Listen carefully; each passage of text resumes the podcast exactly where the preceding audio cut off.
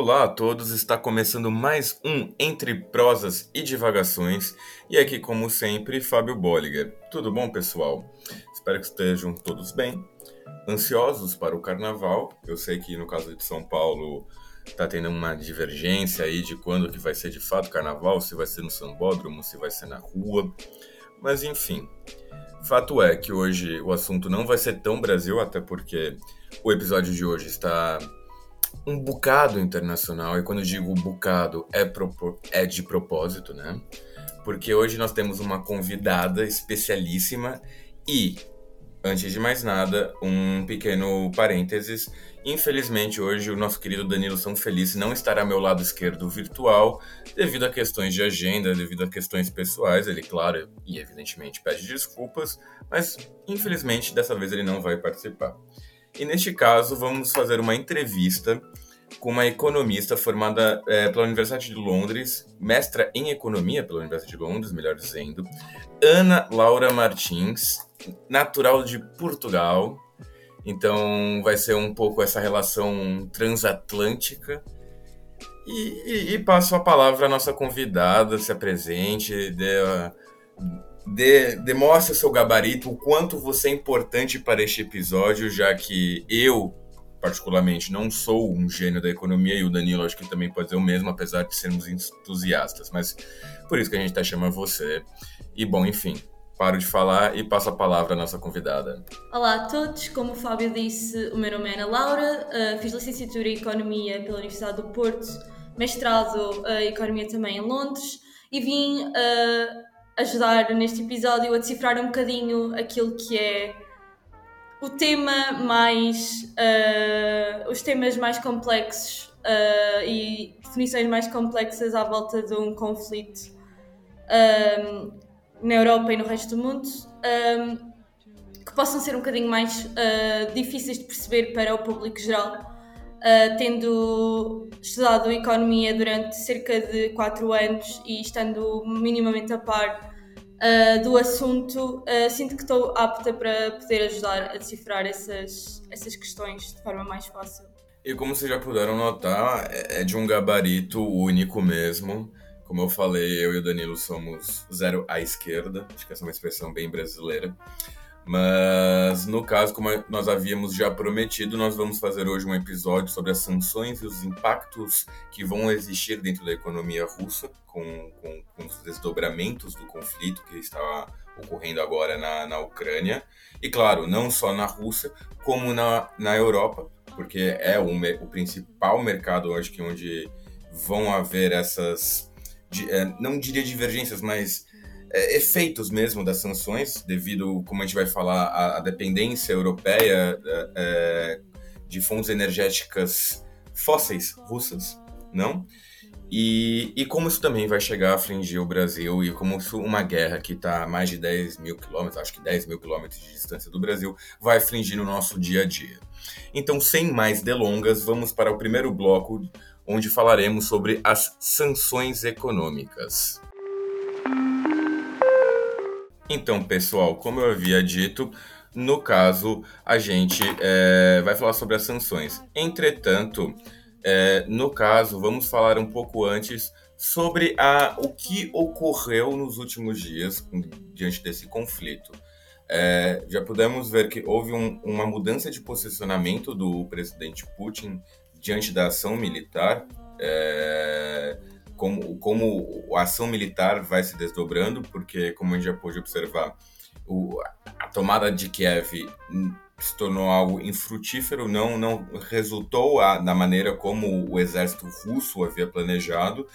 Sim, devido às questões de resistência do, do, do povo ucraniano, devido às questões internas do, do próprio exército russo. A gente viu a morte de, acho que, se não me engano, de cinco generais, o que isso não é comum. Não porque o general não está na frente de batalha, mas quando se mata um general é porque ah, existe uma falha de segurança por parte do próprio exército muito grande. Além disso, é, nós tivemos também avanços na, nas negociações de paz. Ah, o, o Zelensky já admitiu uma possível neutralidade é, da, da Ucrânia, ou seja, a não, o não alinhamento com a, com a OTAN barra NATO, o, que já era de se esperar há um certo tempo. E, claro, nós tivemos um infeliz episódio do massacre de Kharkiv, onde foram encontradas pessoas é, com sinais de execução, ou seja, com um tiro na cabeça e com a mão amarrada atrás das costas. É, isso ainda vai ser levado, se não me engano, para o tribunal de Haia, se não me engano, ou de Haia, não, ou não sei que seja o outro, a Laura pode me corrigir se quiser, fique à vontade. Como eu já, já deixo aqui claro que a, a casa é sua também, fique à vontade. E, e, isso ainda vai ter os seus desdobramentos, né? Claro que o exército russo negou as atrocidades, falou que isso é uma contra, é, é uma política é, como se diz, uma contrapolítica de mesmo, né? No caso, e uh, vamos ver o que vai ocorrer, né? Fato é que a guerra já demonstrou que ela não vai ser de um curto período, ao menos ainda há tendência que é, imaginam-se que, é, que as negociações de paz deem um, um final a este conflito na via armada, mas os desdobramentos deles nós ainda vamos continuar vendo por muitos e muitos anos, como o próprio episódio de hoje vai nos mostrar. Então, sem mais delongas, retornando agora já para as questões das sanções, é, eu queria perguntar à nossa entrevistada, Ana Laura, é, como é que é essa estrutura política e econômica da Rússia, justamente com os oligarcas que a gente vê, né, que foram um dos principais alvos das sanções econômicas. Nós tivemos o exemplo do presidente do Chelsea, que que não, não conseguia vender, o Chelsea não conseguia mudar, o Chelsea não conseguia, não conseguia fazer nada devido a essas sanções. Como é que funciona essas questões dos oligarcas? E também o que, que é o sistema SWIFT. Vamos por partes. Eu primeiro gostaria que você, eh, no caso, falasse mais sobre essa questão dos oligarcas. Claro. Uh, pronto, como disseste bem, uh, aquelas que foram as primeiras sanções da União Europeia e do resto do mundo uh, em relação à Rússia foram uh, as sanções ditas individuais. em relação aos tais oligarcas, que, como o nome indica, fazem parte da oligarquia que é a Rússia, ou seja, são pessoas muito poderosas no regime de Putin que têm muito a ganhar e financiam diretamente esta invasão à Ucrânia. Portanto, a partir do momento, e era esse uh, o intuito da União Europeia inicialmente, um, ehm, também com o objetivo de não punir o povo russo e sim um, ehm, punir diretamente os responsáveis por esta guerra. Um, ehm, a partir do momento em que congelamos os bens destas pessoas, como é o caso da, do Chelsea, como falaste bem, como, quando punimos uh, congelando os bens e reduzindo a sua capacidade de circulação, à partida o que se pretende é que eles tenham menos incentivos e mais a perder em continuar esta guerra, em continuar a financiar militarmente o regime de Putin. Portanto, essa foi a primeira abordagem que a União Europeia tentou, uh, de forma a congelar um bocado os movimentos de Putin, porque a partir do momento em que seca a fonte financeira, não é possível. Uh, não é possível continuar uh, a financiar o exército. E seguindo nesse sentido que você estava a dizer, você acredita que, por exemplo, essas sanções contra os oligarcas façam com que eles se voltem contra a, o, o, presidente Putin? E o porquê que eu digo isso? É porque, como a gente já até mencionou em outros episódios, e claro, assim, para todo mundo que é estudioso sobre a Rússia, sabe o trauma que foi o fim da União Soviética e aquela anarquia que se gerou é, pós-fim da União Soviética, né, junto ao governo do Boris Yeltsin. E, e, e eu peço o perdão da palavra, mas a, a, foi, uma, foi uma suruba que rolou economicamente falando, é, onde se criou, do dia para noite se criou milionários, né? E, e só o o próprio Putin conseguiu controlar essa elite recém-criada, né? Então, retornando à minha pergunta, você acredita que essas sanções vão fazer com que esses oligarcas se voltem contra o Putin? Você acredita que pode haver algum tipo de mudança de posição devido a essas sanções? Uh, é difícil dizer. Uh, acho que a partir do momento em que o Putin der sinais de que continuará uh, financeiramente capaz de continuar isto, uh, os oligarcas vão querer continuar uh, a, a, a manter-lhe as costas quentes, por assim dizer, a, a mantê-lo seguro na, na, invasão da Ucrânia, porque também há muito, há muito de político na, na, questão de, de, do regime russo uh, anexar ou invadir a Ucrânia de forma a, a, a, acumular mais para estas tais pessoas estão ligadas ao, estão ligadas ao regime. A verdade é que uh, a única forma de, ou aquela que eu diria que seria a única forma dos oligarcas, mas isto é, é especular um pouco, um, virarem as costas a Putin seria de facto uh, a incapacidade dele de, de, continuar isto, porque a partir deles terão sempre mais a ganhar do que a perder. Uh, e por enquanto Putin tem feito, de certa forma, um bom trabalho em uh, manter a, a, versão dele e a versão dele dos factos um, na Rússia e no regime e apesar de tudo tem tomado medidas muito agressivas para manter o câmbio da moeda, como vamos falar a seguir, uh, estável de forma a que as fortunas destas pessoas na Rússia se mantenham minimamente, apesar de congeladas, intactas.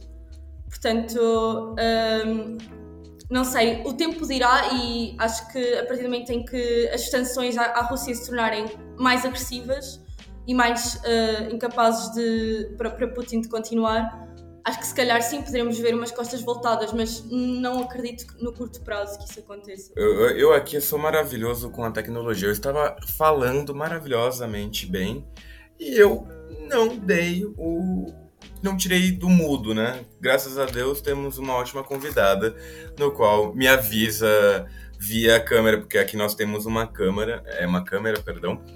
E, mas enfim, retornando ao que eu estava dizendo, é, no caso, eu fiz essa pergunta mesmo. Eu sei que é, é uma pergunta de, de, de quase que de de vidente, né? Porque acho que tanto na economia como na história nós não somos videntes, nós falamos muito mais do que está acontecendo, do que já aconteceu, né?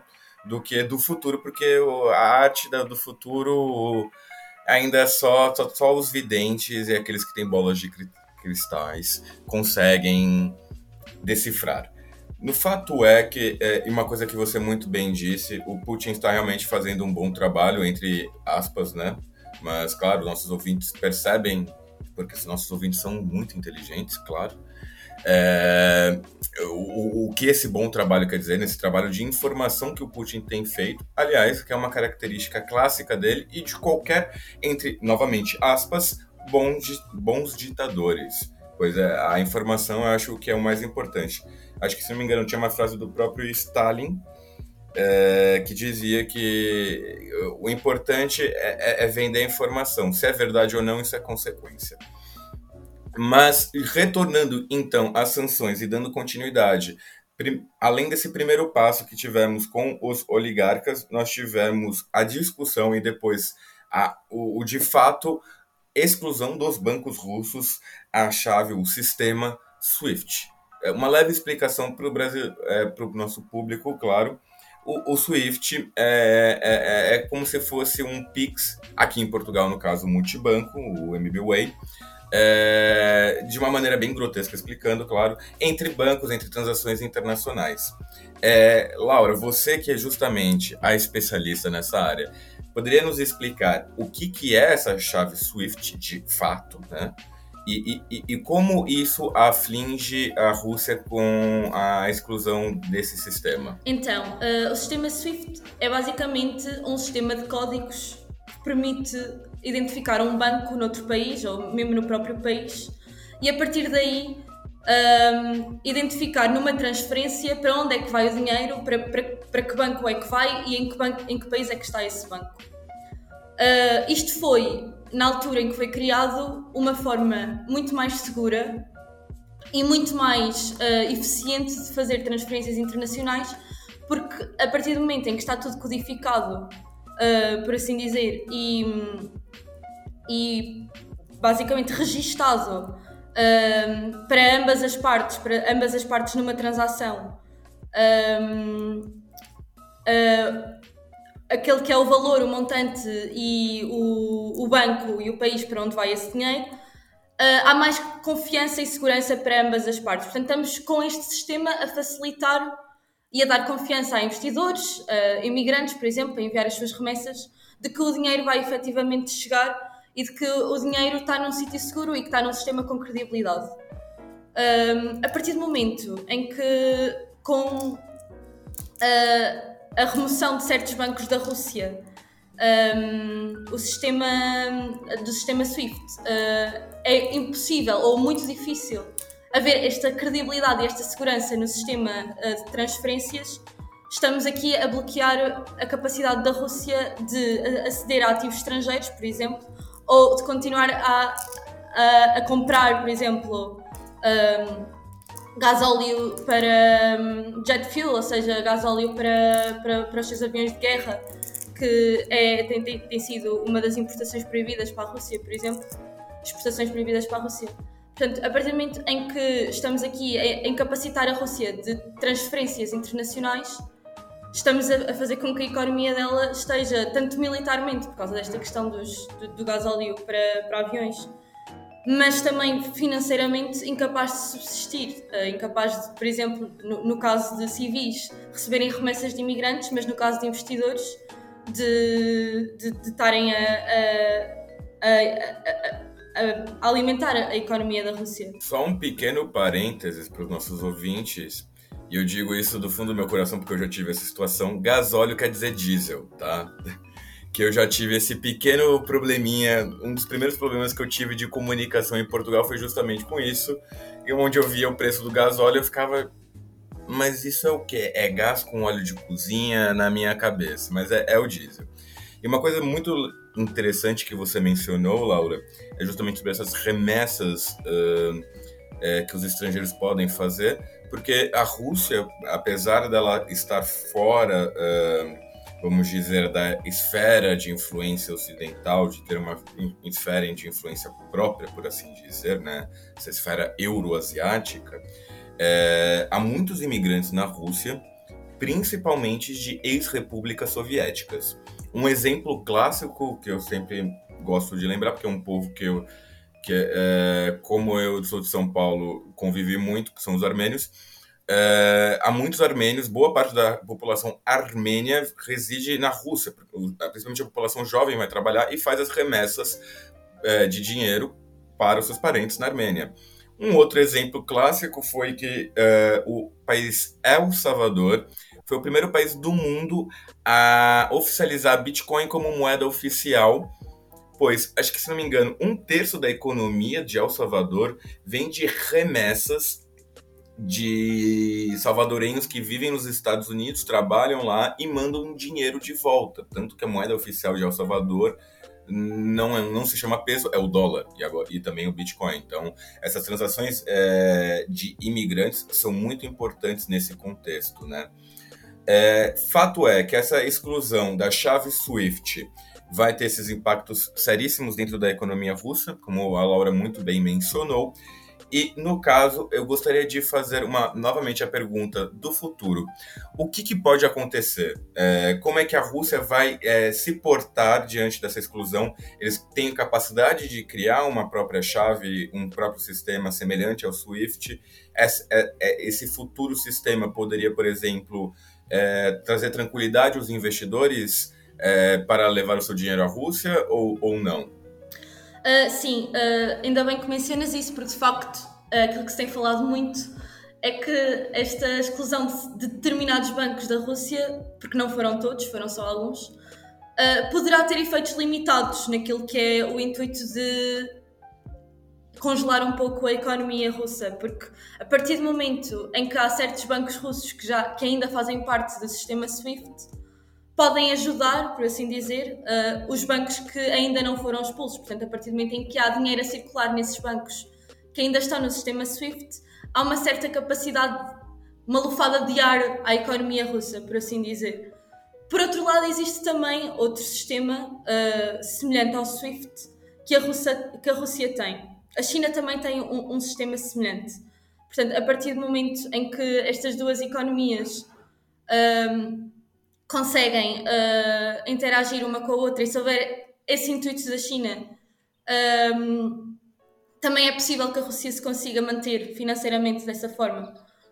Um, por outro lado, existe também esta tal situação da criptomoeda, porque a partir do momento em que a Rússia se vê um, dificultada nas transações com rublo e com ativos estrangeiros, começa a utilizar criptomoeda uh, também para, para evitar uh, os efeitos deste novo pacote de sanções, basicamente.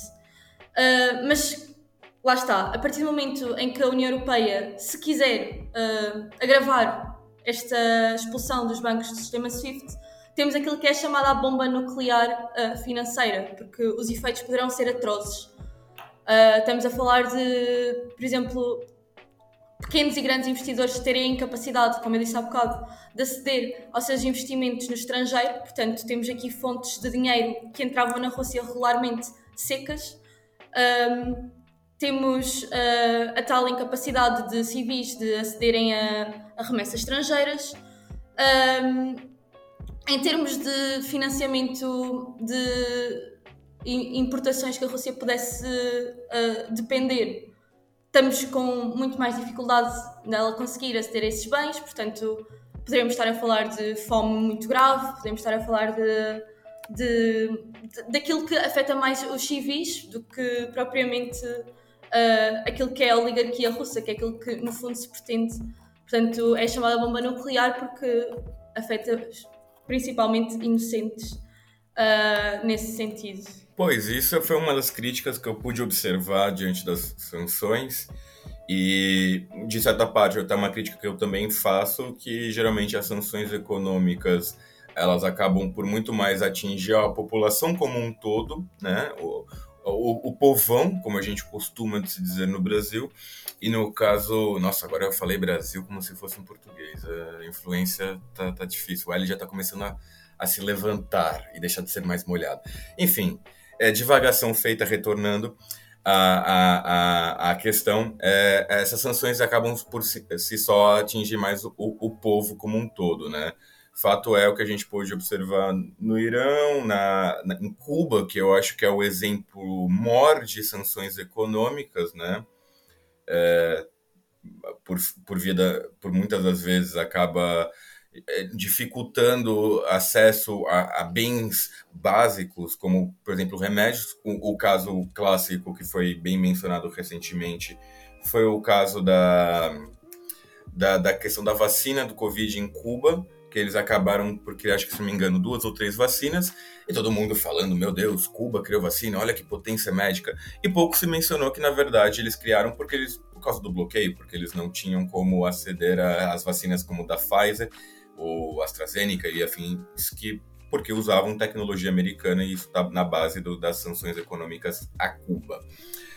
Mas, claro que hoje o episódio não é sobre Cuba, já tivemos um, para quem quiser, e aliás também convido a Laura se quiser ouvir sobre Cuba, acho que temos dois episódios. Vão lá dar uma buscadinha no Spotify ou na sua plataforma, no seu tocador de podcast favorito. Mas enfim, fato é que vamos falar sobre Rússia. E agora eu queria falar sobre os ativos de reserva do Banco Central Russo, pois o, o, o Putin havia, de certa forma, se preparado para essa guerra, economicamente falando. Se não me engano, ele havia reservas de dinheiro é, fora da Rússia, se não me engano, por volta de 600 milhões de dólares americanos, que ele depois, consequentemente, não pôde acessá-los, né? Como é que se dá essa questão dos ativos e, e, e como é que está essa posição do Banco Central em manter a estabilidade do rublo?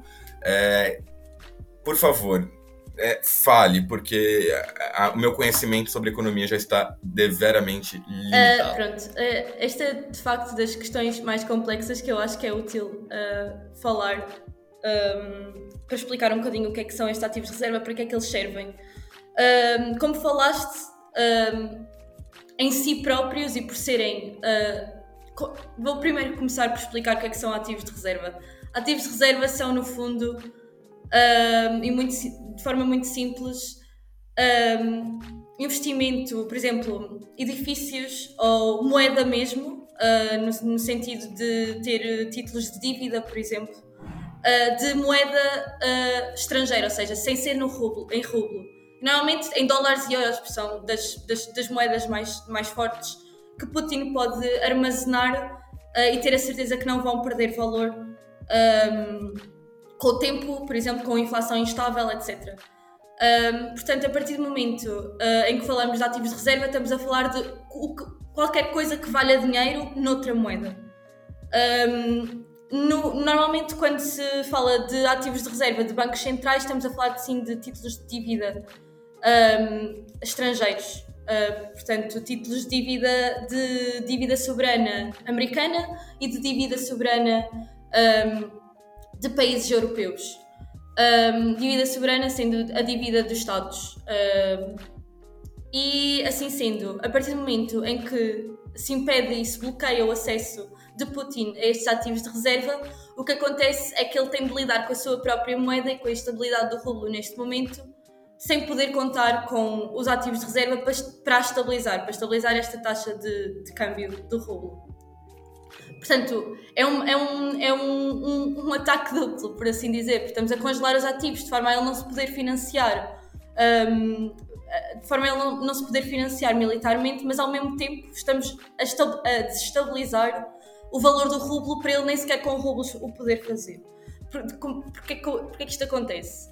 Porque o valor de uma moeda, neste caso o rublo, depende da procura e oferta uh, dessa mesma moeda uh, também da inflação, mas já aí vamos. Uh, a partir do momento em que, por exemplo, o valor da moeda russa está a diminuir muito, o que Putin pode, poderia fazer se tivesse acesso aos seus ativos de reserva era retirar moeda, retirar moeda da, retirar moeda russa de circulação para assim aumentar uh, o, o câmbio da moeda. Ou seja, a partir do momento em que estás a neste caso, comprar uh, ativos estrangeiros, estás a tirar, estás a, a, substituir a tua moeda russa por moeda estrangeira e assim estás a, a fazer com que a tua moeda valha mais.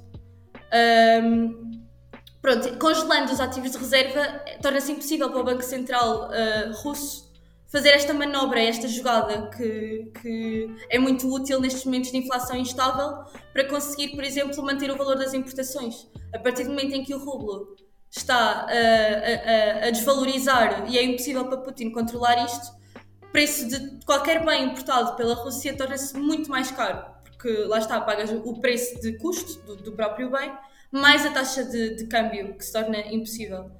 Um, por outro lado, uh, o Putin está a tentar manobrar isto de certa forma, uh, aumentando a taxa de juros, porque lá está, é outra forma de controlar a inflação, um, ehm, que também mexe um bocadinho com, com a taxa de câmbio. E aumentando a taxa de juros, está também a retirar dinheiro de circulação. É um bocado para isso também que serve uh, a taxa de juros. Portanto, tem, tem sido essa a jogada do Banco Central russo. É, vamos tentar manter a taxa de câmbio forte, também jogando um bocadinho com, com aquilo que estávamos a falar no início de, dos oligarcas, para manter o valor do dinheiro uh, russo, para continuar a manter uh, a capacidade da Rússia dar sinais uh, financeiros ao exterior de que não, nós estamos a conseguir, as sanções não estão a afetar nada a nossa economia, estamos a conseguir controlar a inflação, estamos a conseguir controlar taxas de câmbio, está tudo bem. Uh, portanto, basicamente, o que o Banco Central está a tentar fazer é este, este joguinho de, de manter o rublo estável para conseguir assim mandar sinais de que, de que está tudo controlado, está tudo sob controle.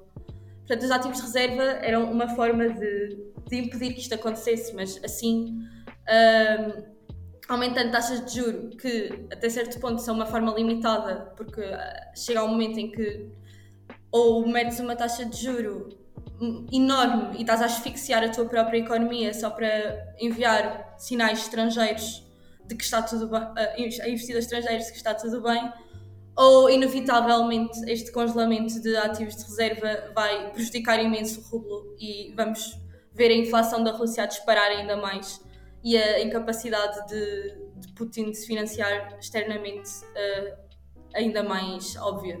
Pois, uh, eu só queria fazer uns complementos diante da sua, sua fala, uh, pois apesar de não ser a pessoa mais é, da área da economia, por assim dizer, ainda assim possuo ligeiros conhecimentos dentro da área.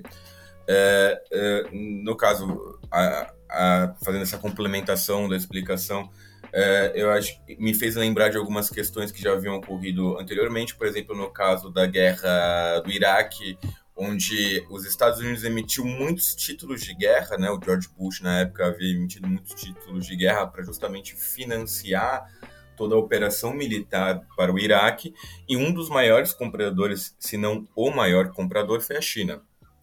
A China até hoje possui esses títulos de guerra, e o título de guerra funciona dessa maneira é, de, olha, eu, prometo que vou te pagar um dia.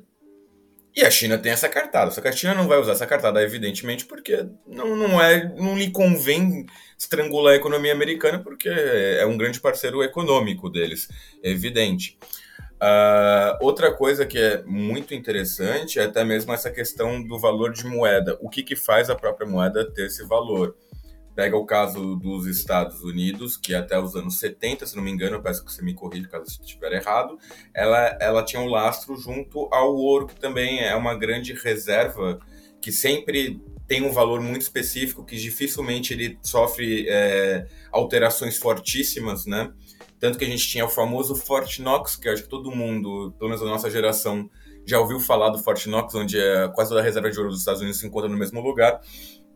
Só que hoje é, o lastro dela é feita pela a utilização da moeda, pois é uma moeda de extrema confiança. E um dos movimentos que o Putin tem feito recentemente é de forçar a utilização de rublos nas, na, nas transações internacionais, né? Uh, um dos exemplos que está tentando forçar é com o gás, que é, que é um, uma grande arma, por assim dizer, que o Putin possui, né? De, de barganha, de, de diálogo, até mesmo de, por assim dizer, diplomacia, é de forçar que países comprem o seu gás e todas essas fontes energéticas utilizando a moeda do rublo, pois assim a circulação aumenta e, consequentemente, uh, a valorização desta moeda, né? De uma maneira que uh, é, tente fazer um, contra, um contraponto ao dólar americano. Claro que é, é muito diferente e, e, e, ambas as moedas são muito distintas umas das outras, né? E a própria China já estava tentando fazer esses mesmos movimentos. Entretanto, voltando sobre essas questões das reservas e esse é, e da, do acesso da Rússia a essas reservas, é, diante do que você pôde observar, Laura, é, no caso, você acha que é, esse impedimento das reservas foi uma, uma jogada acertada, no sentido em que realmente foi um golpe duro para a Rússia não poder ter esse acesso?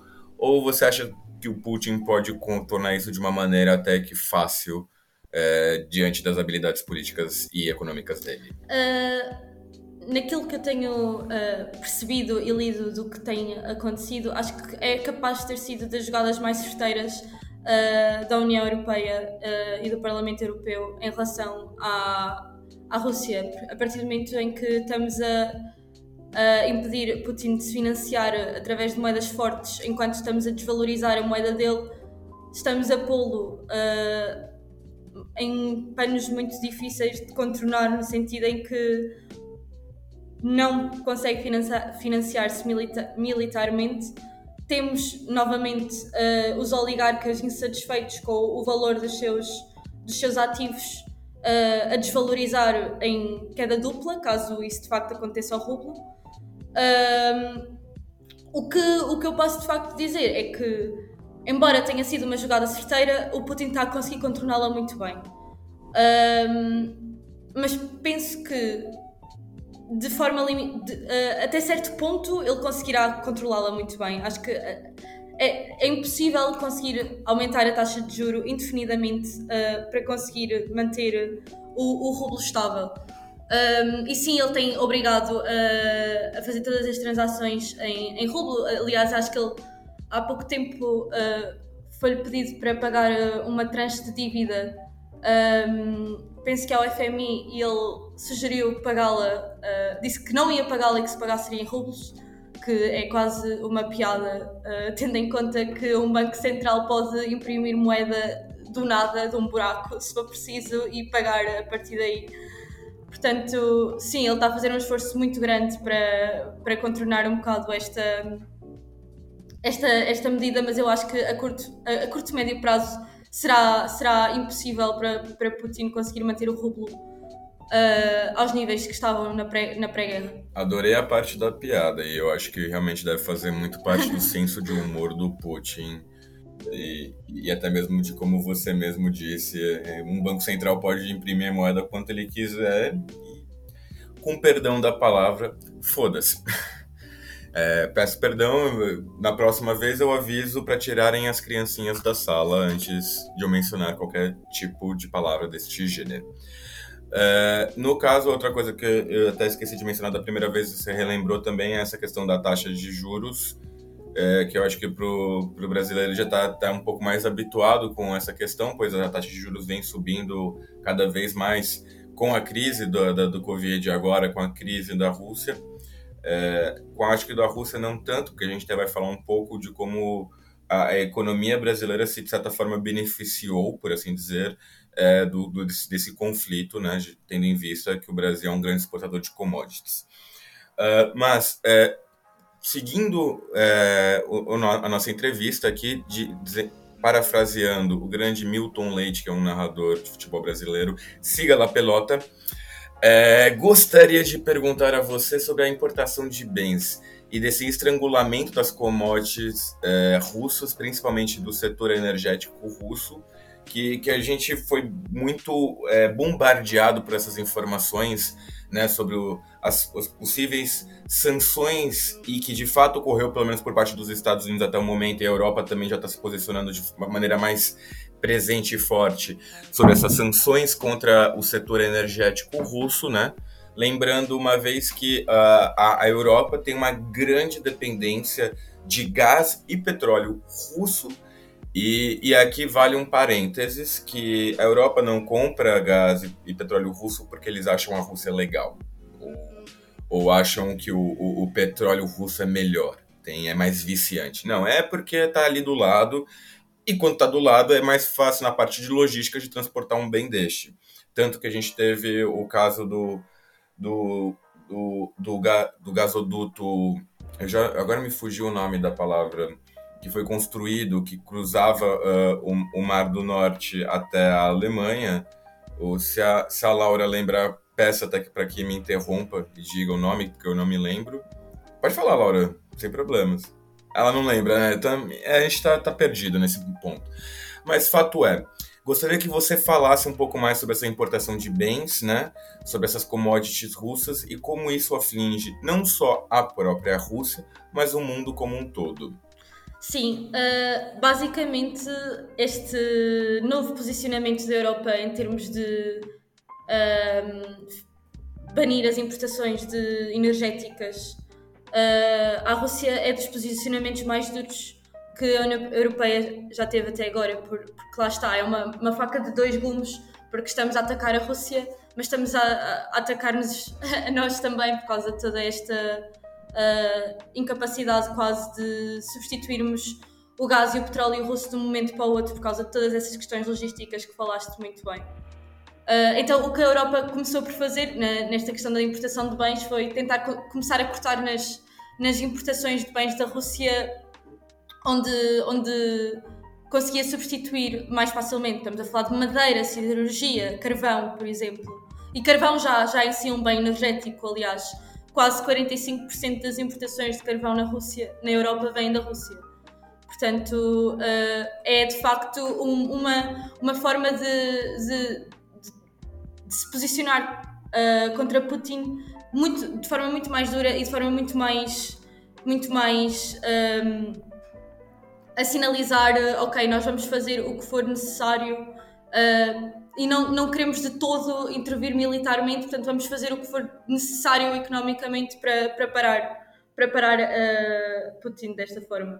Uh, então o que a Europa conseguiu fazer foi, de certa forma, conseguir cortar 10% das exportações da economia russa, até agora, uh, estando em cima da mesa a um, banir importações de, de, de gasolina, gasóleo e, e, gás também, que e neste momento, por causa de toda esta questão uh, logística muito complicada, a única forma que conseguimos perceber que isto possa acontecer é através de uma transição energética na Europa muito mais acelerada do que aquela que estava a ser, portanto, transição para energias renováveis, um, devido às dificuldades de substituir a Rússia por outro fornecedor.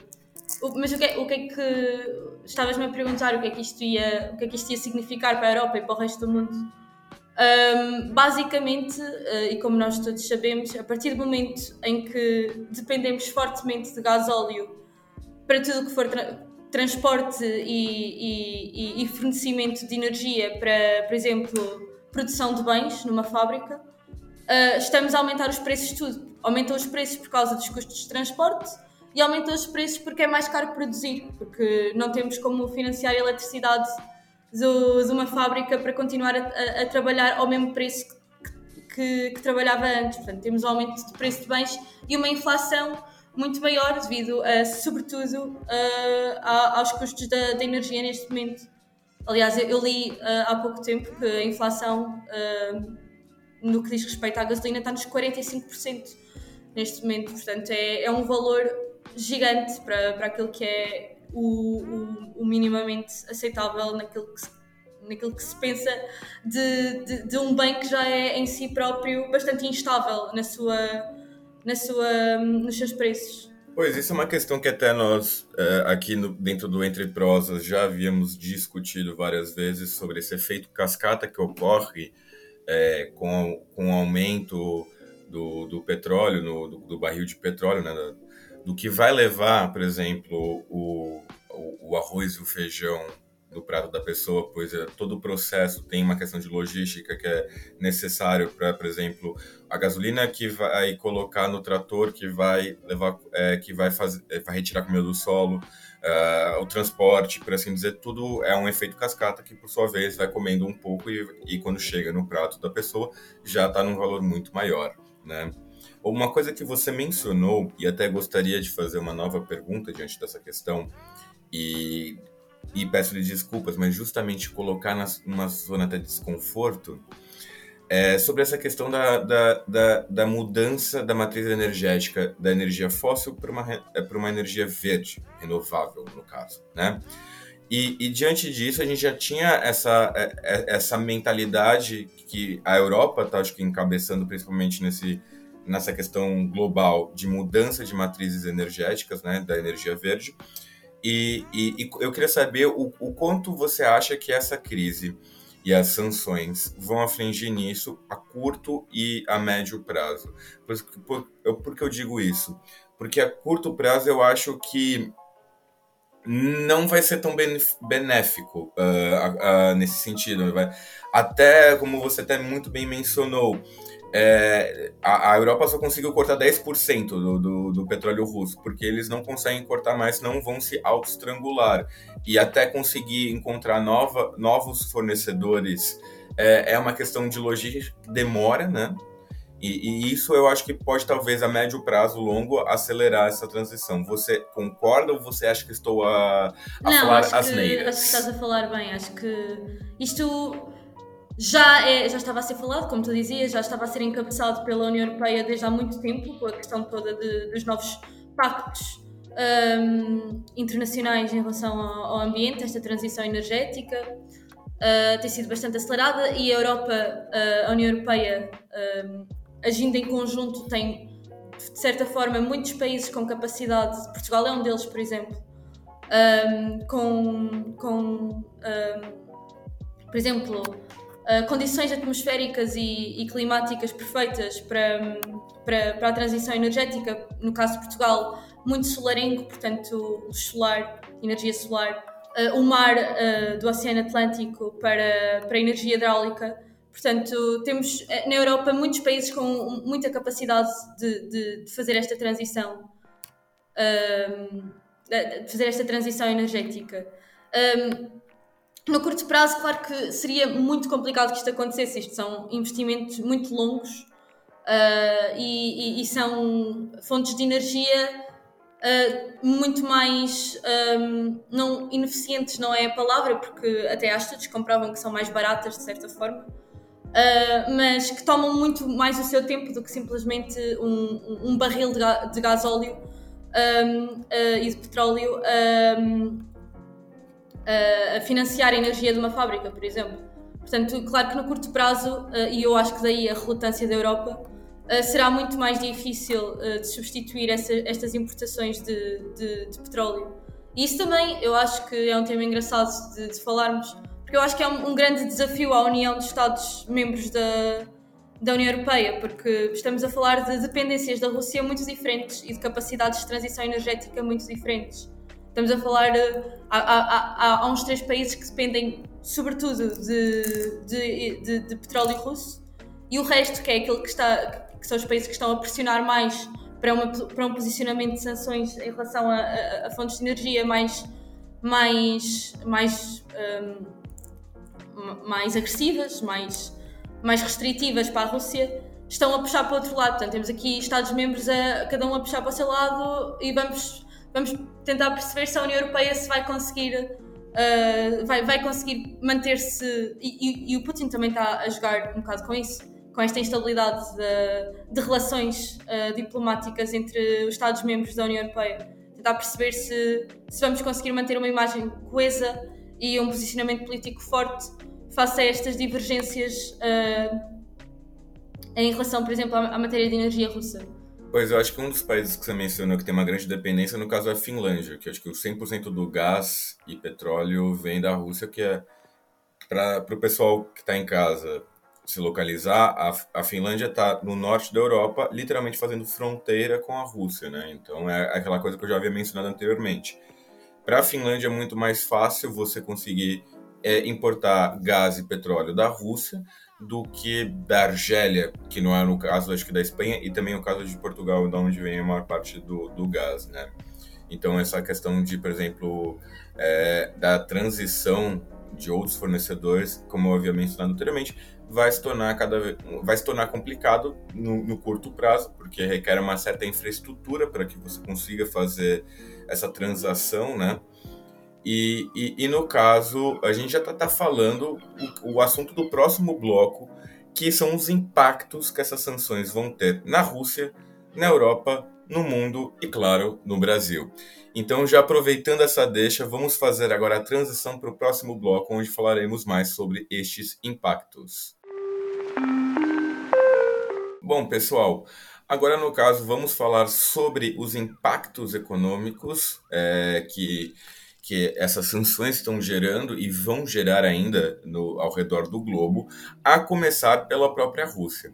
E passando a bola novamente para nossa convidada, eu queria saber como essas sanções, quais vão ser os estrangulamentos, por assim dizer, que vão ocorrer na Rússia, seja dentro da esfera política, seja dessa esfera dos oligarcas e principalmente da população, como a gente até havia mencionado anteriormente quais vão ser os desdobramentos, quais serão os impactos que a Rússia sofrerá a médio, longo e curto prazo, enfim, pode começar por onde você quiser. Ok, então a curto prazo, aquilo que já, que já percebemos é que está a haver uma forte uh, investida de Putin em manter uh, a taxa de câmbio do rublo, de forma a conseguir estabilizar minimamente a moeda, mas aquilo que se espera no médio prazo, curto médio prazo, digamos assim, uh, seria a desvalorização total do rublo de forma a criar uma incapacidade de, de, de, da Rússia de, de, continuar a pagar, por exemplo, dívida e a continuar a, a, a financiar-se uh, externamente. Uh, nesse sentido, existe também já o, o vislumbre de uma bancarrota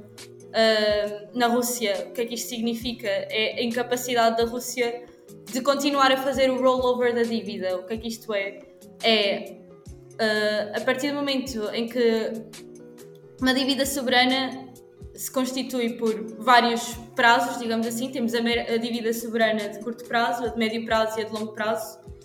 E o que o rollover da dívida faz é substituir dívida de curto prazo por dívida de longo prazo. Isto é muito fácil de se fazer, normalmente acontece uh, muito frequentemente em países com inflação estável e com, com economias estáveis. Um, isto é muito fácil de se fazer quando se tem uma taxa de câmbio um, e uma confiança dos investidores e de, das instituições financeiras mundiais um, bem assente, que não é o caso da Rússia neste momento. portanto, o, o, que se espera é que entre numa bancarrota de dívida e incapacidade de, de a pagar. Por outro lado, uh, estamos a falar de relações de petróleo e trocas comerciais muito enfraquecidas.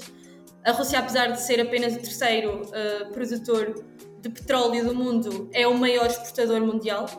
Portanto, a partir do momento em que temos as trocas comerciais de petróleo enfraquecidas, temos um, aquilo que basicamente substancia uh, a economia russa neste momento. E é, e é aquilo que, como estavas a dizer, é a moeda de troca diplomática da Rússia neste momento. Uh, a partir do momento em que temos isso a acontecer, temos um, um, um, uma possibilidade de uma recessão e depressão na economia russa que a vão, a vão pôr a níveis dos anos 90. Uh, ah, portanto, é uma, uma previsão de estagnação, de depressão em 2022 ou seja, uma queda do PIB, e de estagnação em 2023 também no, num dos cenários mais positivos. Podemos ter depressão de anos. Um, tendo em conta toda a destruição e também toda esta incapacidade de, de manter uma, uma dívida soberana minimamente uh, controlável e, e, um, e, um, e, uma taxa de câmbio de rublo estável. Pois, e isso até justamente é, me leva a uma questão muito interessante que há poucos dias do, da, da, deflagração da guerra, uh, o Putin havia visitado Xi Jinping na China, né, no contexto das Olimpíadas de Inverno, e eles haviam anunciado uma amizade sem limites. Eu achei o nome maravilhoso, é tipo, parece muito picuinha da, da quinta série, onde duas amiguinhas se juntam para falar mal da terceira, né? E exato. E no caso, é, a, a, China e depois até posteriormente a Índia se já se mostraram muito dispostas a, a comprar esse petróleo russo, né? Justamente é, para até mesmo, por exemplo, amenizar a, a, a essas questões é, inflacionárias na Rússia, essas questões que vão depreciar a economia russa. Como já havia mencionado anteriormente, isso é uma questão que ainda vai demorar pelo menos a médio prazo, tendo em vista que para você construir um gasoduto é, que leve gás, petróleo até a China e a Índia, requer um certo tempo, né? Então, é, como você falou, a médio prazo pode, pode retornar a, aquela situação da Rússia pós queda da União Soviética, mas, claro, uh, é, ainda há de se ver, porque como já mencionou também, a gente não é evidente, consequentemente, há, há muita coisa que pode acontecer nesse meio termo é, nesse meio tempo, perdão. É, retornando então sobre essas questões, eu só gostaria de é, que você falasse o, o, os impactos que é, isso vai gerar na população russa e no seu dia a dia. Ou seja, a gente já viu casos como o do McDonald's que deixou, né, e teve é, reportagens falando das filas que se fizeram no McDonald's para se despedir, né? Já, já inventaram um, um McDonald's russo, então, agora vão ter um Netflix russo, que eu, que eu vi um meme maravilhoso, que é o Nietflix, que Niet, é, para quem não sabe, é não em, em, russo, né? E o sim é maravilhoso. É, é, é, é muito expressivo, é dá. É, acho que reflete muito a personalidade russa diante da língua. Mas, enfim, divagação feita, eu gostaria então de perguntar quais, você, é, quais são os impactos que isso vai se gerar de fato na, na, na, na população, né? E, e, como isso vai afetar a população russa no seu dia a dia. Ok, eu acho que o mais gritante e o mais óbvio será dizer, claro, o aumento dos preços de forma quase. Um, sem precedentes, como estávamos a falar, uh, das taxas de inflação estarem já em níveis uh, de máximos históricos de cerca de, dos anos 90, pós-queda da, da, União Soviética. Um, portanto, essa questão de preços de bens essenciais muito maior.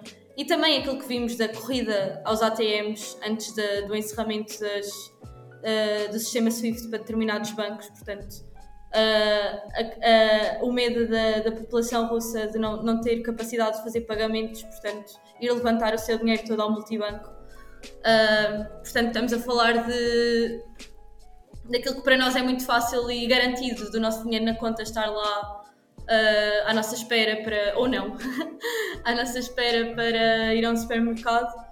Uh, para as pessoas uh, que veem neste momento as suas contas paralisadas nesses, nesses bancos, por exemplo, que recebessem remessas um, remessas de imigrantes ou mesmo uma, uma, uma, simples transferência de um banco para o outro não precisa de ser entre banco, bancos internacionais. O sistema SWIFT também funciona para, para, para bancos no mesmo país.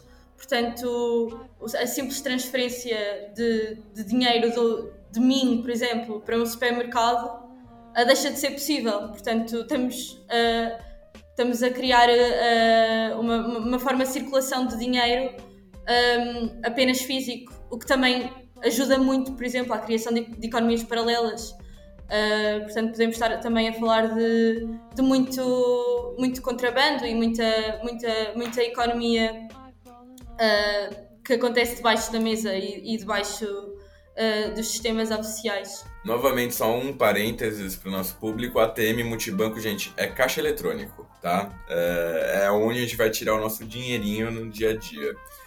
É, é, muito interessante o que você disse, é, ainda mais sobre a questão do mercado negro. Isso é uma questão que acho que realmente até agora eu não havia refletido sobre isso e é realmente algo que acontece muito diante de países que têm sanções, né? Existe esse mercado negro. É, é, novamente, Cuba é um grande exemplo disso, né? É, também rola essa chegada de produtos de forma ilegalmente por debaixo dos panos.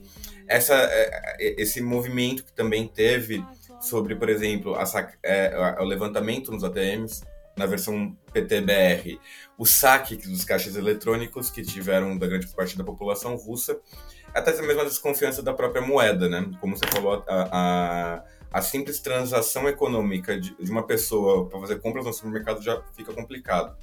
Isso até, assim, acho que para exemplificar e para trazer um pouco sobre a realidade brasileira, é, não especificamente brasileira, mas de um vizinho nosso, a Argentina, é, muitos, acho que ainda, os, pelo menos os mais velhos vão se lembrar da crise que teve em 2001, que a Argentina teve, sei lá, 50 presidentes em, em 20 minutos.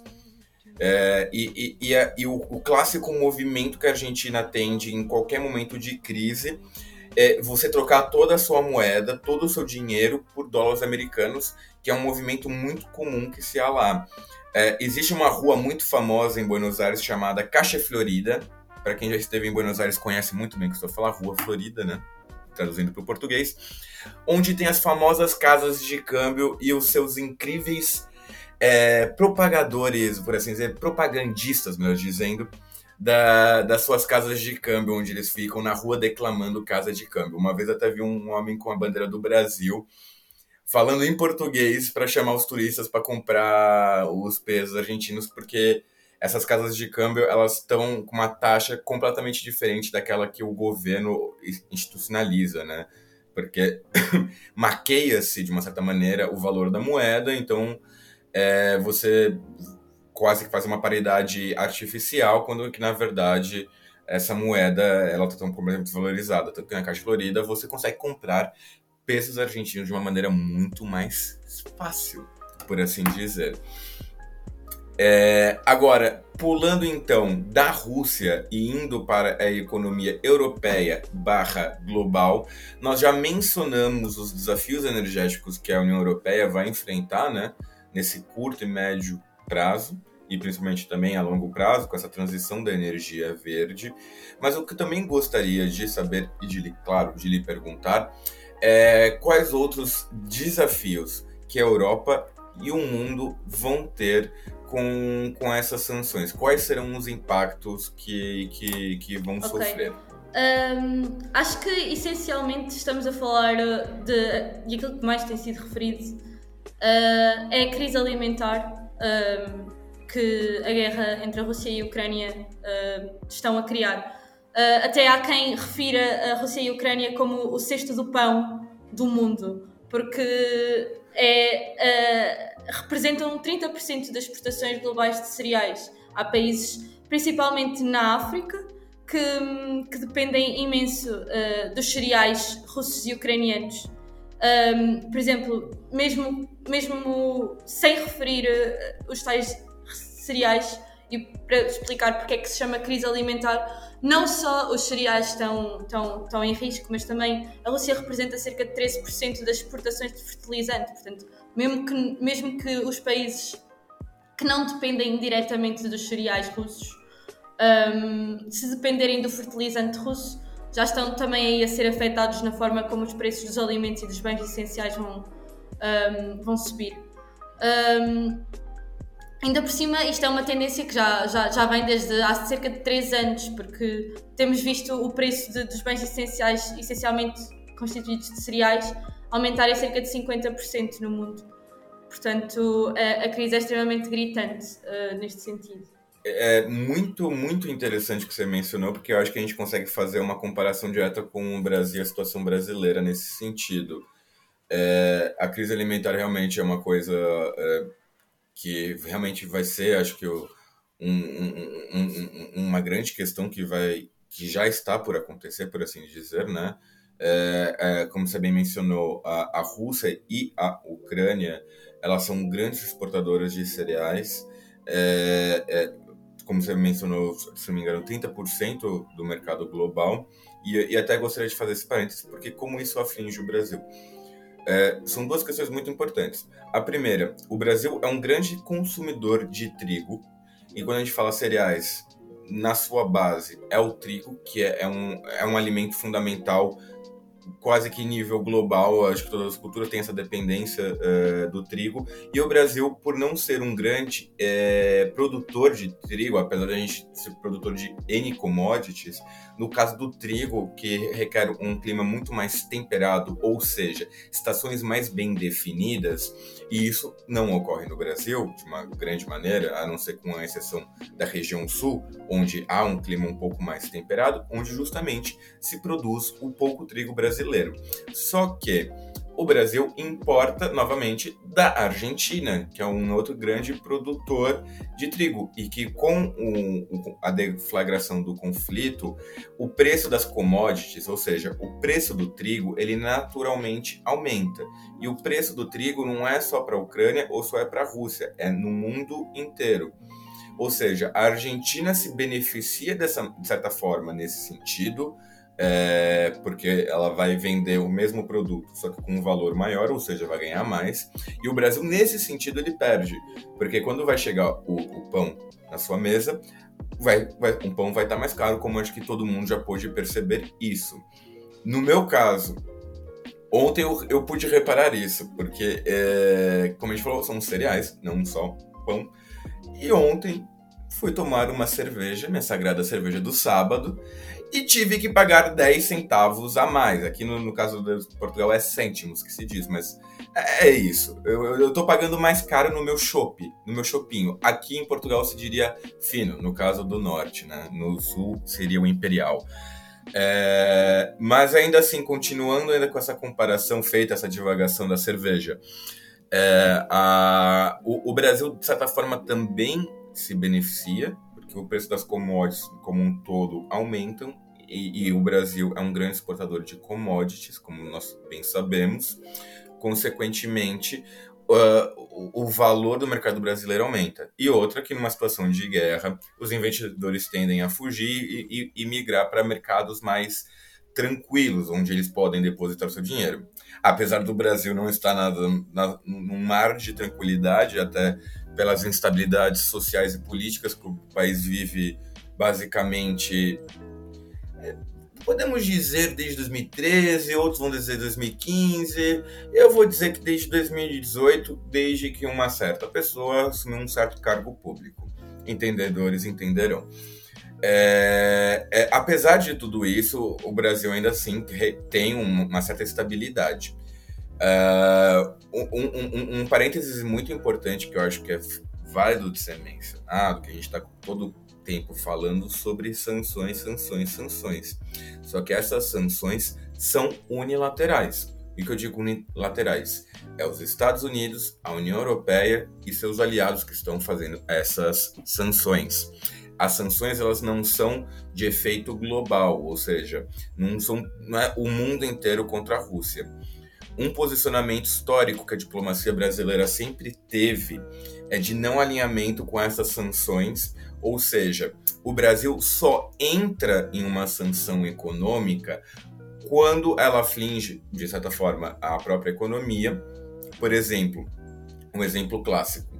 Tá? Nós temos a Embraer, que fabrica aviões, e, o, e utiliza de tecnologias, certas tecnologias que são feitas nos Estados Unidos. Consequentemente, nós não conseguimos, nunca, nunca conseguiremos vender um avião da Embraer para Cuba, pois ela possui essa tecnologia é, estadunidense. Consequentemente, se nós vendêssemos, os Estados Unidos ia parar de vender essa tecnologia para nós, consequentemente, a Embraer ia falir.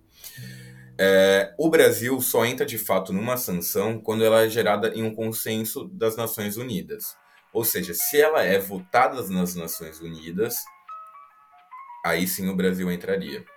Por exemplo, é, quando se deflagrou a guerra, o, presidente Jair Bolsonaro falou que o foco nosso eram os fertilizantes. Como o Brasil é um grande produtor de, de, de commodities produtos agropecuários, por assim dizer, é muito necessário esses fertilizantes, né? E um dos maiores produtores é a Rússia, junto com a Bielorrússia. Ah, mas não sei o que, a Bielorrússia não faz parte da guerra. Gente, a, a, a Bielorrússia é quase que o quintal da Rússia, tá, tá no nome, Bielorrússia. É, é, é, é, é um estado vassalo, assim, um, um, um do, uma das possíveis previsões que se podem ocorrer nos próximos anos é, é de uma união de fato entre, entre a Rússia e a Bielorrússia. É, com essa questão dos fertilizantes, nós podemos é, ter essa questão de crise, mas não a tendência é que não ocorra. O Brasil até já chegou a conversar com o Canadá, a ministra de, da Agricultura, não me fugiu o nome dela agora, mas depois eu colo aqui e falo para vocês. Já está em conversas com o Canadá. É, claro, o, no caso, é, o mundo inteiro que depende da, da, fertilizantes também vai estar falando com o Canadá, não vai ser o único, mas assim, já pudemos observar que essa questão dos fertilizantes ela não vai ser tão é, maléfica como se podia imaginar. Até como eu disse, o Brasil não está fazendo parte dessas sanções à Rússia de maneira geral. E o nome da ministra é Tereza Cristina. Tá? Mas, é, retornando aqui para nossas questões da, dos impactos econômicos e justamente para nossa convidada, eu gostaria que ela, para a gente finalizar até esse bloco, é, porque a gente conversasse um pouco mais sobre essa questão da inflação e de um termo que eu aprendi aqui com, com a Laura, porque, como eu falei, a gente não sabe, e, e, eu acho muito certo a gente falar, não sabemos, então convidamos pessoas que saibam sobre o assunto para falar mais sobre a inflação que isso vai gerar, novamente, na Rússia, na Europa, no mundo e no Brasil. E da estagnação, não, perdão, estagnação não. É, qual é o termo mesmo, Laura? Estagflação. Isso, que eu aprendi hoje, por sinal com a Laura aqui e eu gostaria que você comentasse mais um pouco de como isso vai acontecer no mundo, quais vão ser de fato os impactos que isso vai acontecer no mundo como um todo e, e, e o que a gente pode esperar nesses próximos anos? Uh, pronto, uh, o que já falámos da inflação é exatamente esta, esta, esta tendência de aumento de preços, tanto pela, pelas disrupções de exportações uh, da Rússia e da Ucrânia, mas também pela pelo, pelo acelerar de uma tendência que já, já se tem vindo a sentir nos últimos dois anos de aumento de preços por causa da instabilidade do mercado do petróleo.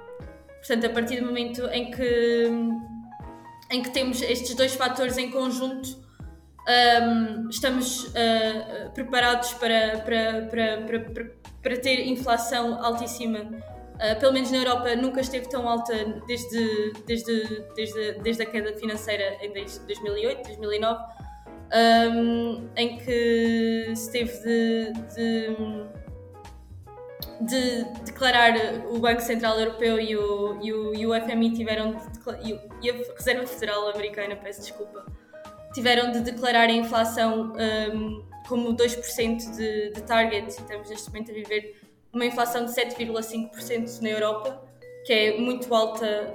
Um, pelo menos nunca me lembrava, desde que tenho consciência de uma inflação tão alta na União Europeia.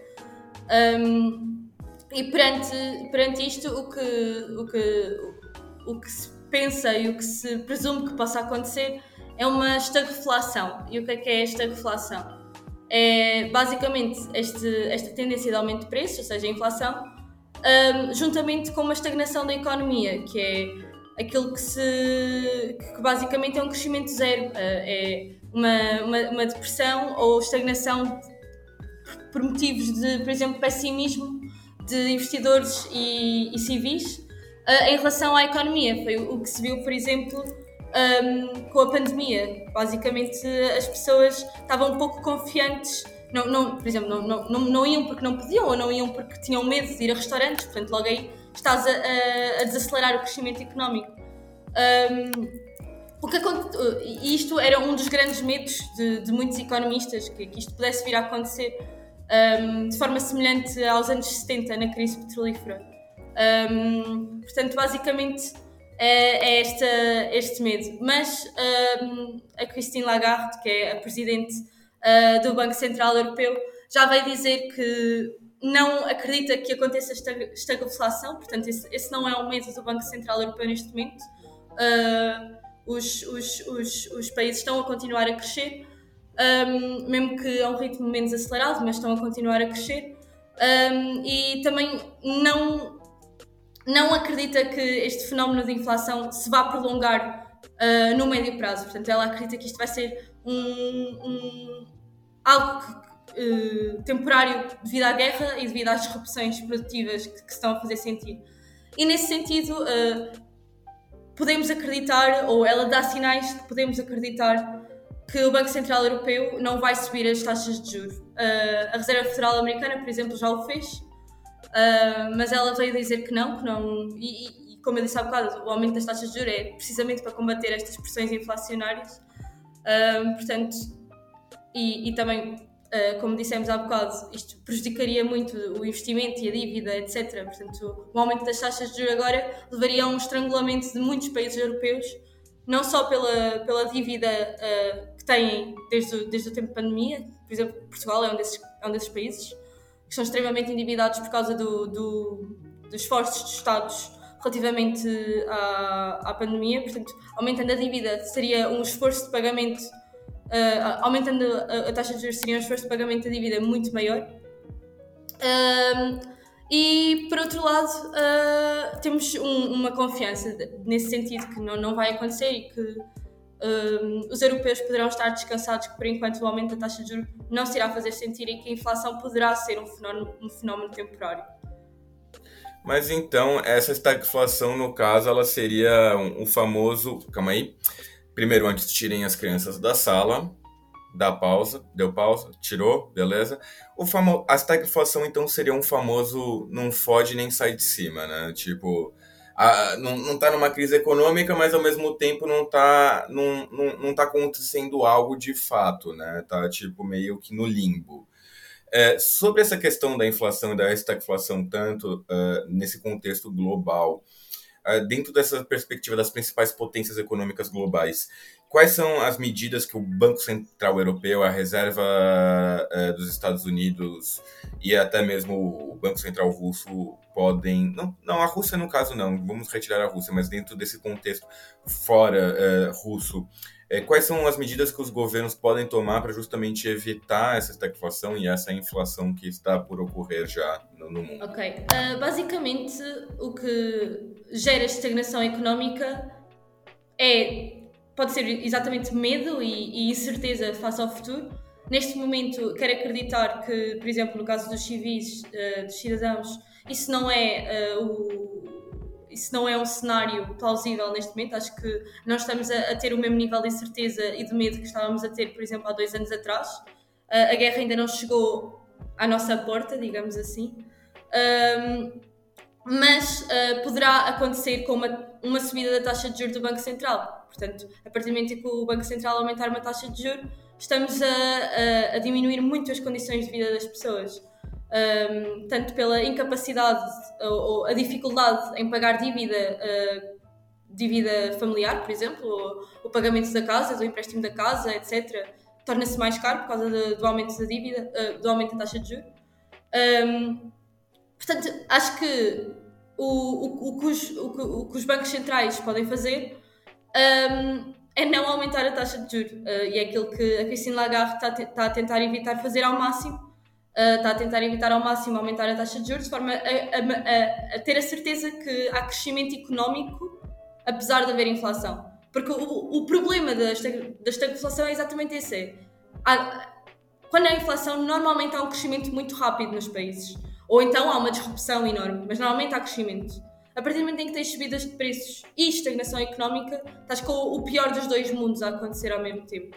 Portanto, o melhor que se pode fazer é exatamente tentar pelo menos manter o crescimento económico, uh, mantendo a taxa de juros nos níveis que estão, uh, de forma a, a dar sinais a, a, aos investidores e, e, e, à, população de que podem continuar um, a levar uma vida minimamente normal, apesar do aumento dos preços de bens essenciais, etc. Mas uma vida minimamente normal, um, apesar também dos, dos, salários reais estarem a diminuir, mas pronto. Um, algo, é, é um sinal de, ok, por enquanto está tudo bem, vamos manter a calma, não vamos tomar decisões precipitadas, vamos tentar manter isto minimamente uh, controlado. Portanto, é isso. Eu acho que a decisão mais óbvia seria essa de não aumentar a taxa de juros por enquanto. Mas nesse caso, não aumentando a taxa de juros significaria, e peço que me corrija caso, caso eu esteja errado, é, no caso de um maior investimento estatal, ou seja, uma maior intervenção e uma maior in, injeção de dinheiro, por assim dizer, nas economias. É, é, o que eu pelo menos já pude observar, por exemplo, é, o, as atitudes que o Joe Biden tem tido diante da crise já anterior à crise da pandemia, né? É, tanto que foi, acho que até agora, um dos presidentes que mais conseguiram gastar dinheiro. É, eu acho que para aquela direita liberal é, é, o maior pesadelo que eles podem ter, tipo uma intervenção estatal de injeção de dinheiro. Mas aí eu vou entrar como um bom historiador e falar, gente, isso não é novidade na história dos Estados Unidos. Para quem não faltou na aula de história, Franklin Delano Roosevelt fez exatamente isso com o New Deal e com a injeção de dinheiro e investimento estatal. É, nesse sentido, é, você acredita, então, que, por exemplo, essa intervenção estatal e, e, e, a, e a, manutenção da taxa de juros é, a, a, a, longo prazo, é, é, ela pode gerar algum tipo de efeito colateral, é, seja depois, posteriormente, é, não digo a falência do Estado, porque isso é muito difícil, mas é, não sei dizer exatamente com palavras, mas essa, essa intervenção estatal, em algum momento, ela pode gerar algum efeito colateral? Vou deixar minha pergunta dessa Sim, maneira. Sim, isso é uma pergunta muito pertinente no porque depende muito. Imagina, na União Europeia é uma coisa, porque nós não podemos simplesmente uh, gastar dinheiro, por assim dizer, os Estados não podem simplesmente uh, tomar decisões de, de ajuda. Um, de ajuda financeira como os Estados Unidos podem, porque nós dependemos muito do Banco Central Europeu e do Parlamento Europeu para tomar esse tipo de decisões orçamentais e monetárias. Portanto, aquilo que tu estavas a dizer e bem do Biden ter injetado imenso dinheiro é porque ele tem independência monetária e tem a possibilidade de o fazer através da Reserva Federal. Portanto, estão, apesar de independente, a Reserva Federal está muito uh, ao serviço direto de Biden. Na União Europeia isso não pode acontecer. Nós, no, Portugal, por exemplo, não pode uh, uh, decidir injetar dinheiro do nada uh, por causa dessa dependência e desse, desse consertamento. O que pode acontecer, e, e, e, ainda se está à espera que aconteça, e Portugal até lhe chama um nome muito engraçado, é que haja injeção por parte da União Europeia e não de Portugal em si. Portanto, fundos comunitários uh, de ajuda no, no, naquilo que se espera neste momento é de ajuda por causa de, de, de, de Covid. Uh, portanto, o dinheiro vem, Portugal, em princípio, usa, vai usá-lo para pagar dívida soberana. Um, Portugal chama-lhe a bazuca, porque estamos, estamos basicamente todos à espera que, que esse dinheiro chegue. Mas é, é basicamente é, é, o que pode acontecer e uma forma de evitar essa tal falência e essa tal bancarrota de dívida é que a União Europeia toma a decisão de ajudar uh, os países a suportar uh, os custos que venham diretamente da, da guerra. Portanto, esta, estes, estas tais bazucas, estes tais pacotes de, de fundos comunitários aos países. Eu, assim, um comentário que eu queria fazer e, e, e, bem assim de Portugal, é que vocês dão nomes maravilhosos para as coisas de vocês. Injeção de dinheiro é o quê? Bazuca. Uma coligação de vários partidos de esquerda que formam um governo. Vamos chamar do quê? De geringonça. É, é, é assim, isso eu tenho que tirar o chapéu. É uma criatividade de nomes que Eu, eu, eu, eu, fico surpreso. Mas vocês não ficam para dizer atrás. no mínimo. Mas... Vocês também têm excelentes ah, nomes. pois. É que... Pois, é, é, mas assim, geringonça é, é, é, genial. Bazuca é genial. Eu não... Aqui estou eu para falar bem de Portugal neste momento. Mas é de fato muito interessante. Aliás, um, agora voltando e falando um pouco mais sério mesmo, até mesmo para o nosso ouvinte tem, ter uma percepção melhor sobre o que é o Banco Central Europeu, é, é realmente essa falta de autonomia, que até por parte dessa direita eurocética que ocorre agora, principalmente como esteve, por exemplo, agora recentemente a vitória do Viktor Orbán na Hungria nas eleições parlamentares, é, é, o que ela grande acusa, né, por essa falta de autonomia que ocorre é, justamente no âmbito financeiro, que é uma, assim, uma questão muito é, sensível. Uma coisa que eu já pude reparar, por exemplo, em Portugal, é, há duas coisas que eu sei que o português tem raiva e trauma. A raiva que todo português tem é com José Sócrates. Para quem não sabe, é, é, é, foi um primeiro-ministro de Portugal. Pesquisem no Google, a gente não vou dar mais detalhes, mas todo português, seja de esquerda ou de direita, tem 80 ou 60, homem, mulher, preto ou branco, odeia esse homem. E o Banco Central Europeu pelos, pelos ocorridos em 2008. E o Banco Central Europeu é basicamente uma continuação do braço da Alemanha, né? Porque se você parar até para ver, a sede da, do Banco Central Europeu fica em Frankfurt, que é o, é, é o centro econômico finan, é, financeiro é, da Alemanha e, consequentemente, da Europa, pois a Alemanha é a maior potência econômica europeia, né? Tanto, é, corrija, me corrija também se eu estiver errado, mas o euro é basicamente o, o que era o antigo marco alemão. Uh, não, acho que é um consórcio de moedas, principalmente da, da França e da Alemanha, mas eu também não tenho completamente em, em mente a origem histórica do euro. Sei que inicialmente eram 12 países que o criaram, portanto uh, não veio só do, do marco europeu, uh, do marco alemão, houve pelo menos 12 países que, que o adotaram logo. Uh, e sei também que houve uma grande pressão por parte da França também para que esta moeda existisse. Portanto, sim, a Alemanha controla imenso o euro, é, é, é dos países que mais contribui para o valor do euro, mas na sua criação um, havia também muito, muito interesse da França em que, em que esta moeda existisse. E no caso, o escudo português fez alguma participação ou. Uh, nós entramos em 2001 um, portanto, sim, nós somos um dos países fundadores do euro também. Nós entramos logo. Um, havia ideias de, da criação da, da, moeda em 93, mas só em 99 é que ela foi oficialmente, oficialmente hum, posta em prática e em 2001 começou em circulação. Pois é, eu sei que foi um grande planejamento que sim, teve sim, que sim. ser feito, né, para que justamente uma proposta daquela magnitude até, até então pudesse vir a acontecer.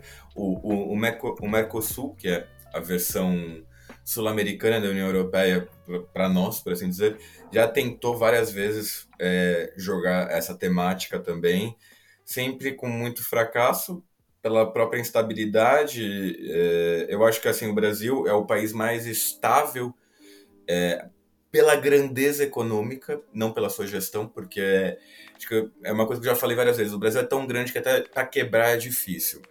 E nesse sentido, acho que o Chile é um, é um, país que é muito mais bem administrado financeiramente. Muitas pessoas vão ficar bravas comigo, porque o Chile tem aquela herança do Chicago Boys, enfim. Eu e a Laura já tivemos essas discussões é, em algum dia aí num, numa escada na frente de uma discoteca é, e no caso, é, nunca deu certo. A última menção que eu me lembro sobre uma união de moedas que teve não foi do Mercosul, mas foi entre Brasil e Argentina. Foi num contexto muito, muito, muito horrível, muito tosco, por assim dizer, grotesco.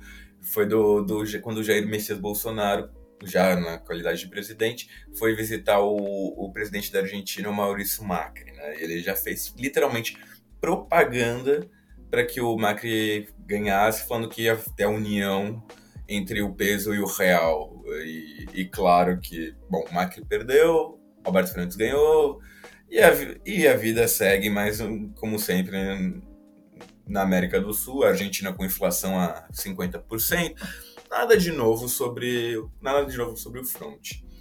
Mas bom, acredito eu que seria isso, a não ser, claro, deixo aqui a minha convidada aberta para falar mais alguma coisa, caso ela queira. E, e se não, como ela já mencionou aqui é, no off, é, já vamos então terminar este bloco e partir para nossas dicas culturais e nossas considerações finais. Bom, pessoal, agora, como de habitual, vamos para as nossas dicas culturais. E, claro, nossos convidados nessa situação têm a preferência da palavra, então passo para a nossa convidada Laura para dar sua dica cultural. Uh, ok, acho que uma boa ideia seria promover a cultura russa, portanto, eu diria ver cinema russo, Tarkovsky, por exemplo, ou ler um livro Dostoevsky, para evitar a, a barbaridade que tem acontecido em imensos, imensos lugares de tentar cancelar um, legados culturais que, que, são tão incríveis uh, para a cultura mundial. Um, acho que é a mensagem que eu gostava de deixar. Pois, e é, aproveitando essa deixa da nossa convidada, nosso último episódio foi justamente sobre essa questão do cancelamento da cultura russa e o quanto idiota é essa ideia. É, aí eu tomo uma posição muito clara com relação a isso, eu não vou ficar sendo imparcial, porque não há cabimento nisso. E adorei a, a, dica, porque também a minha dica cultural nesse último episódio foi mais ou menos nessa linha. Eu só acho que a única diferença que eu mencionei foi o Tchaikovsky, que é de música clássica, meu momento cult cultural, que eu sou muito claro. É, o Demo Tchaikovsky é meu favorito. Mas no caso, na minha dica cultural dessa vez vai ser um pouco diferente. Eu vou dar duas. Aproveitando essas questões das sanções que a gente muito mencionou e o, o, até onde ela é viável de fato, eu queria dar uma dica cultural que é uma repetição, na verdade, que se chama Cameraman, que é um documentário que está no Netflix, que é de um cameraman que vai visitar Cuba dos anos 70 até os anos 2010. E ele vai passando por todas as décadas de Cuba, mostrando como o, o país é de fato uh, ao longo dos anos. Então, é, passa por aquela pelos anos 70, onde Cuba estava muito bem recebendo dinheiro em investimentos soviéticos, para a crise dos anos 90, a crise do petróleo que vai ter em Cuba e como isso aflige a sociedade como um todo. É, então, eu acho que isso vai demonstrando muito como as sanções acabam afligindo mais a sociedade em si do que um regime, né?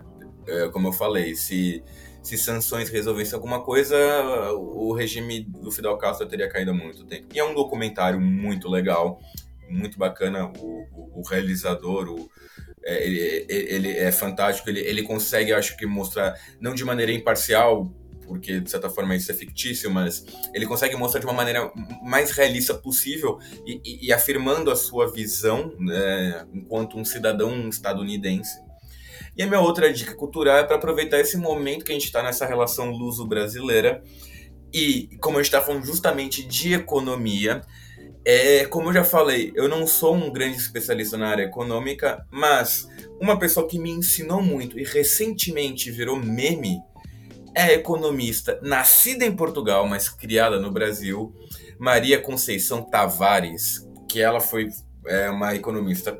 Aí, gente, eu não posso negar, é super de esquerda, fez parte e é parte do, do, do, do, Partido dos Trabalhadores, do PT, até o dia de hoje. Ela, por incrível que pareça, ainda está viva, apesar dos imensos cigarros que ela fumou. Não, é, não posso falar muito, porque eu também sou tabagista, mas está lá firme e forte.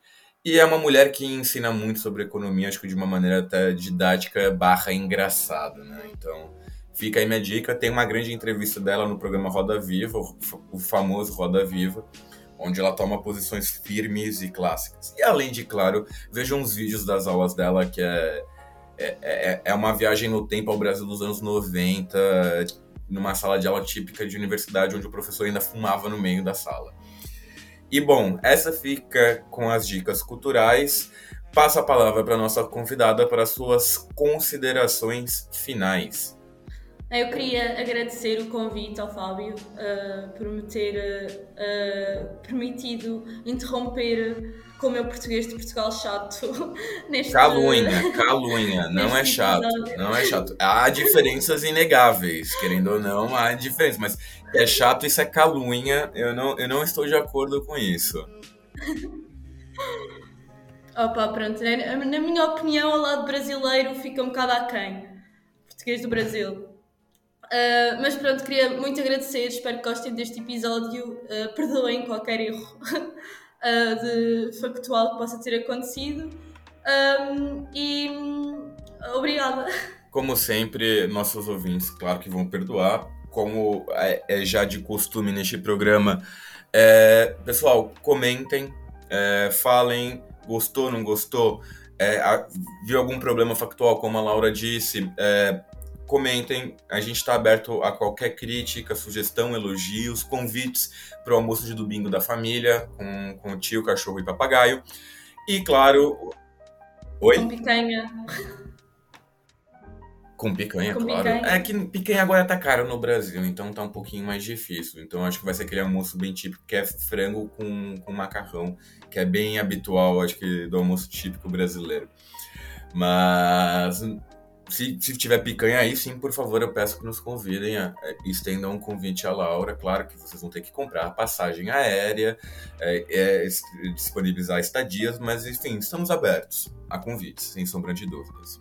E para finalizar, aquele recadinho de sempre: siga-nos nas redes sociais, seja Facebook, Instagram, é, Telegram, se não tiver bloqueado no Brasil. É, Telegram acho que a gente não tem, na verdade. Então deixa quieto essa parte. Mas, como sempre, sigam nas, nas redes sociais. E mais uma vez, para você que chegou até aqui, o nosso querido obrigado por ter nos aguentado até este momento. E, claro, um desejo de uma boa semana a todos. Um grande abraço e tchau, tchau. Tchau.